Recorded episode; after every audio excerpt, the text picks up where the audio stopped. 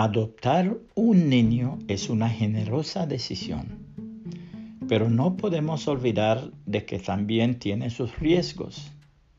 De un día para otro, un niño que la mayoría de las veces no tiene padres, endurecido por el sufrimiento o viviendo mal en un orfanato falto de todo lo necesario, etc., haya un hogar. Repentinamente cambia de condición.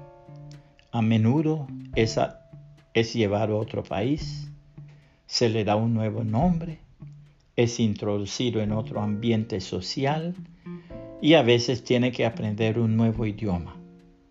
En fin, empieza para él una nueva educación con sus inevitables obligaciones.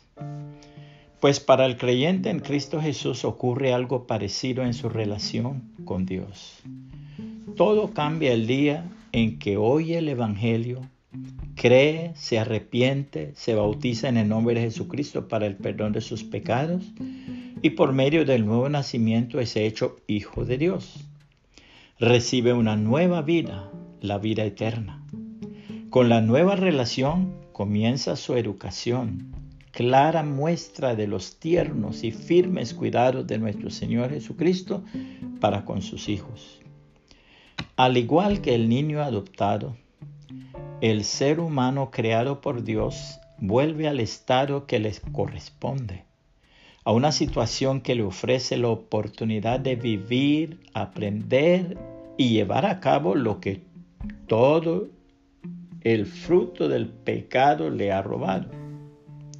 ¿Habrá algo más emotivo y más adecuado para ilustrar el amor de nuestro Señor Jesucristo?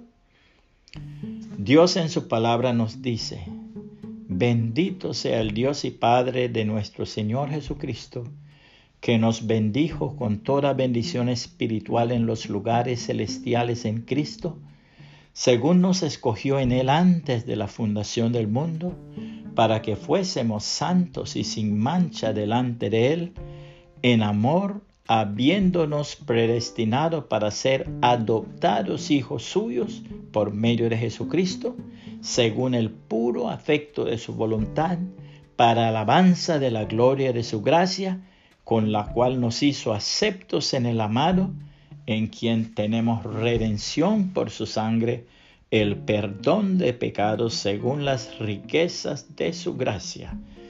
Efesios 1, 3 al 7, Reina Valera 1960.